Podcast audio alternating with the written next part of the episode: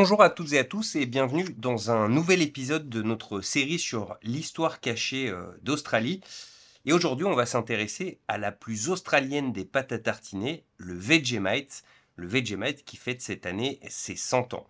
Alors, euh, on a comme euh, d'habitude avec nous l'historien Romain Fati pour nous accompagner. Bonjour. Bonjour, merci de me recevoir. Alors, moi, le Vegemite, vraiment, c'est pas mon truc, mais je dois dire que quand j'en ai goûté, le, goût, c'est vrai, était tellement étrange que ça m'a un petit peu euh, interpellé. Et quand j'ai regardé les listes des ingrédients, j'étais encore plus confus parce que je me rappelle n'en avoir vu euh, qu'un seul, yeast extract, euh, extrait de levure. Et en fait, cet extrait de levure, bien, c'est un résidu issu de la fabrication de bière. Oui, tout à fait. Alors, euh, je, vous rassure, il n'y a pas que euh, les extraits de levure de bière, il y a du malt, euh, il y a aussi un peu d'oignon, de céleri. Mais la base, effectivement, de la Vegemite, ce sont bah, ce qui reste quand on produit de la bière, hein, encore aujourd'hui. Donc, ça a été développé comme ça au tout début du, enfin, 1921, 22, 23. Et depuis, effectivement, c'est un produit australien. Mais il y a une histoire derrière qui est liée à, à, la Grande Guerre qu'il faut rappeler, c'est que euh, après la, Première Guerre mondiale, bon, déjà, on met pas mal de temps à démobiliser les soldats, à, ce qu'ils puissent rentrer, même les soldats australiens. Et puis, l'Empire britannique manque de bateaux.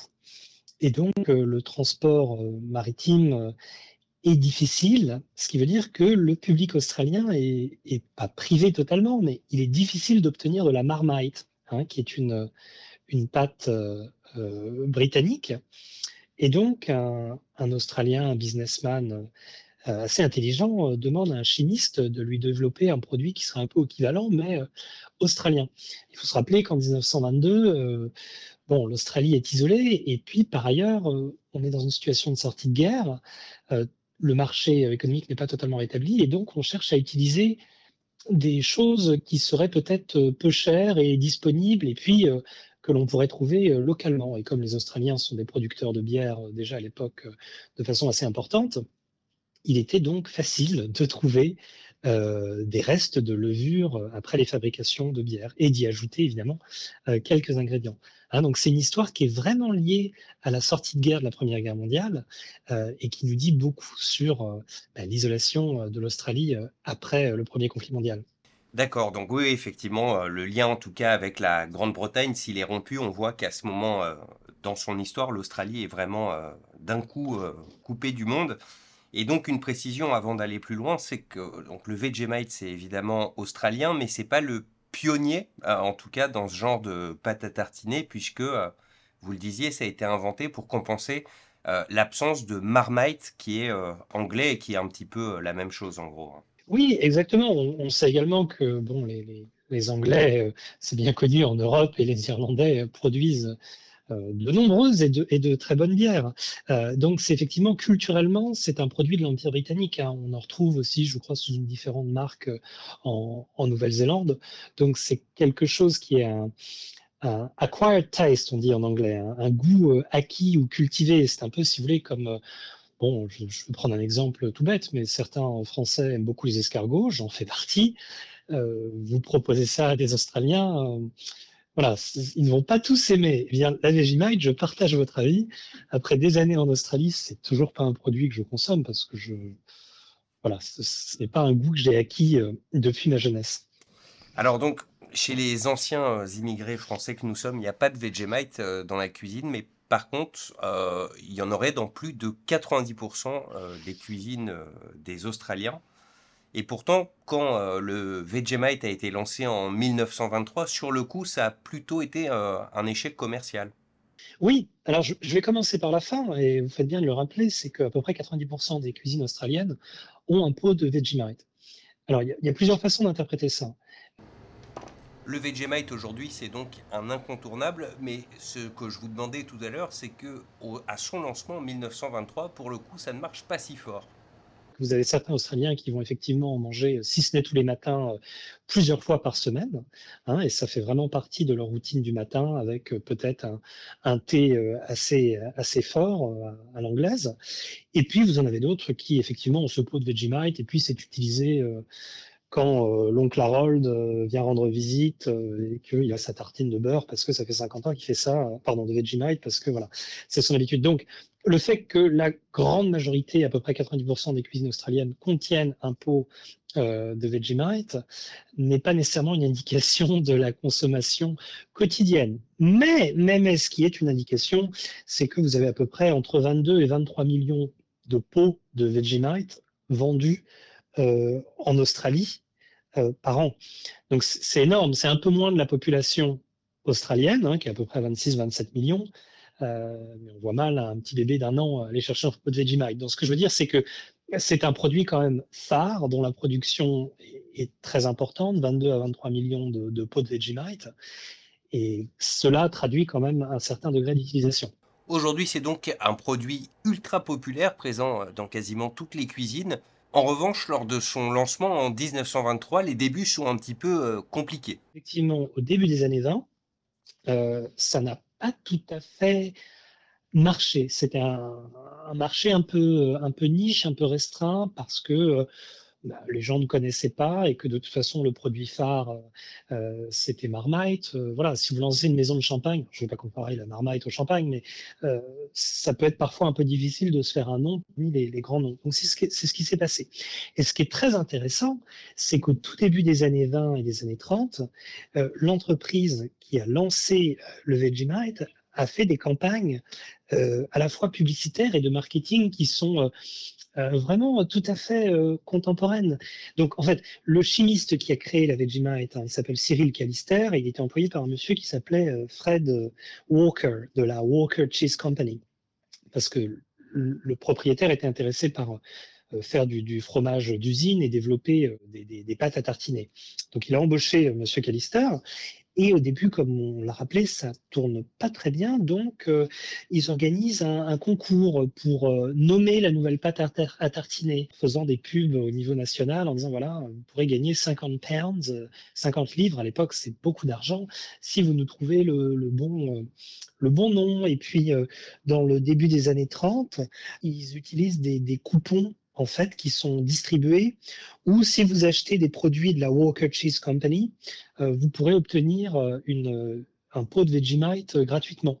Donc en fait, en distribuant le produit, le produit devient de plus en plus populaire et devient un immanquable de la cuisine australienne, mais ce n'était pas gagné. Donc c'est en distribuant le produit gratuitement, en utilisant les profits d'autres produits, que l'entreprise à, créer ce, marché, ce qui est une histoire assez, euh, assez sensationnelle. Ce sont des procédés publicitaires qui sont usités dans les années 20, dans les années 30, que l'on pourrait trouver modernes, mais c'est le grand développement à l'époque euh, euh, du monde publicitaire. Hein. Donc c'est pas c'est pas tellement surprenant que ça. Effectivement, au début, c'est pas un produit qui cartonne. Et puis petit à petit, à force de travail par l'entreprise, ça fonctionne. Au point que Vegemite est racheté assez, assez tôt par euh, Kraft, une, une, entreprise américaine. Donc pendant, pendant, la grande partie de ces 100 ans, en fait, la Vegemite est possédée par euh, des actionnaires euh, américains. C'est qu'en 2017 qu'elle revient en Australie. Alors on a donc derrière cette marque l'inventeur d'un nouveau produit et un génie du marketing, si j'ai bien compris. Et donc après des débuts un petit peu euh, difficiles, une campagne de com euh, très efficace, euh, le produit va finir par être carrément promu par la British Medical Association parce que c'est très riche en vitamine B. Et puis ce qui va finir de conquérir le public australien, c'est que le Vegemite va être intégré dans les rations des militaires qui participent à la Seconde Guerre mondiale. En tant qu'historien militaire, ce qui, est important, c'est qu'un soldat se sente bien. Hein, si, par exemple, l'armée américaine envoyait euh, des glaçons par avion en Irak parce qu'avoir un coca frais, euh, c'est un signe de situation contrôlée et que psychologiquement, c'est important. Et, aujourd'hui, hein, dans le déploiement des troupes, ce qu'ils mangent, euh, c'est extrêmement important pour maintenir le moral. Et donc, ce que je veux essayer de signifier, c'est que l'ajout de la Vegemite dès la Seconde Guerre mondiale en tant que faisant partie des rations, ça signifie quelque chose. Ça signifie que pour l'entrée en guerre, vous avez déjà une population australienne qui connaît la Vegemite, qui aime ça et, qui en redemande. Et donc, il faut lui en donner. Et des pots de différentes tailles sont créés pour l'armée.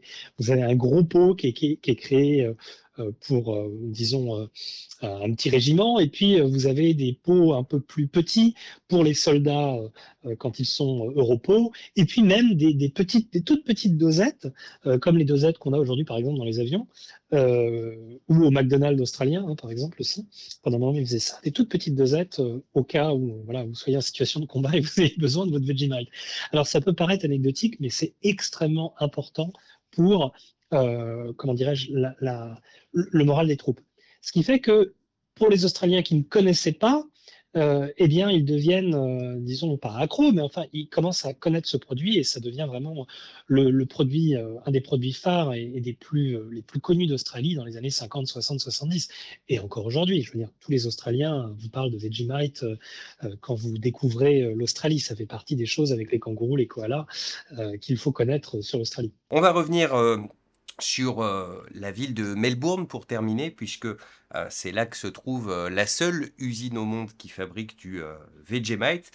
Et la ville de Melbourne, l'an dernier, a inscrit cette odeur qui s'émane de l'usine et puis des pots de, de Vegemite au patrimoine culturel immatériel de la ville. Donc on comprend que c'est un produit vraiment euh, phare et même euh, mythique pour les Australiens. En revanche, aucun succès à l'étranger. Il y a quelques personnalités célèbres euh, qui en ont goûté, comme Barack Obama par exemple, qui a dit sans phare qu'il trouvait ça infâme. Et le groupe Bega, qui possède aujourd'hui donc la marque Vegemite, confirme pour sa part que plus de 90% des ventes sont réalisées ici en Australie. Pourquoi ça n'a pas du tout marché ailleurs qu'ici? parce que c'est horrible. Euh, non. non, mais plus, sérieusement, c'est parce que c'est c'est un produit culturel. Si vous ne grandissez pas avec, euh, vous n'allez pas vous éprendre euh, de la Vegemite à l'âge de 30 ans, 40 ou 50 ans. C'est pas comme un macaron où vous découvrez, ça vous plaît.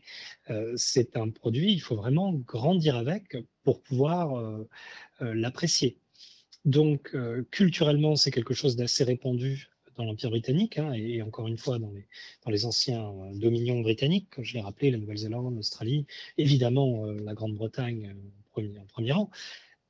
Donc, c'est pas un produit qui s'est beaucoup exporté au, au, 19e et au 20e dans d'autres espaces que l'espace britannique. Donc, c'est normal, si vous voulez, ça s'explique que ce soit pas un produit qui cartonne à l'étranger dans la mesure où c'est un goût euh, acquis très jeune et que, euh, voilà, moi je, pense que les pots qui se vendent euh, à Paris ou en France, par exemple, c'est souvent des pots pour découvrir ou pour dire j'en ai un à la maison. Mais en réalité, bien rares sont les Français que je connais qui raffolent du Vegemite. Eh bien, merci beaucoup, Romain Fati.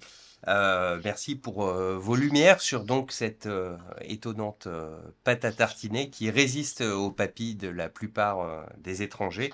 à défaut d'en manger plus, vous nous permettrez d'étaler aussi un petit peu notre savoir à ce sujet. Merci beaucoup. Mais je vous en prie et j'encourage tous les auditeurs à goûter, à, à essayer. Alors je ne je n'ai pas d'option ou de stock option euh, chez Bega, mais euh, c'est quelque chose d'intéressant. Si vous n'avez pas encore goûté à Vegemite, euh, faites-le, ne serait-ce que parce que ça permet de découvrir un nouveau produit. Qui sait, peut-être vous aimerez. Et enfin, effectivement, l'histoire de la vitamine, ce n'est pas des bêtises. Il y a effectivement beaucoup de vitamine B dans les pots de Vegemite, et donc ça peut être, ça peut être une très bonne chose. Voilà. Très bien. Encore une fois, merci beaucoup et à très bientôt pour un nouvel épisode de l'histoire cachée d'Australie. Remercie. À bientôt. Au revoir.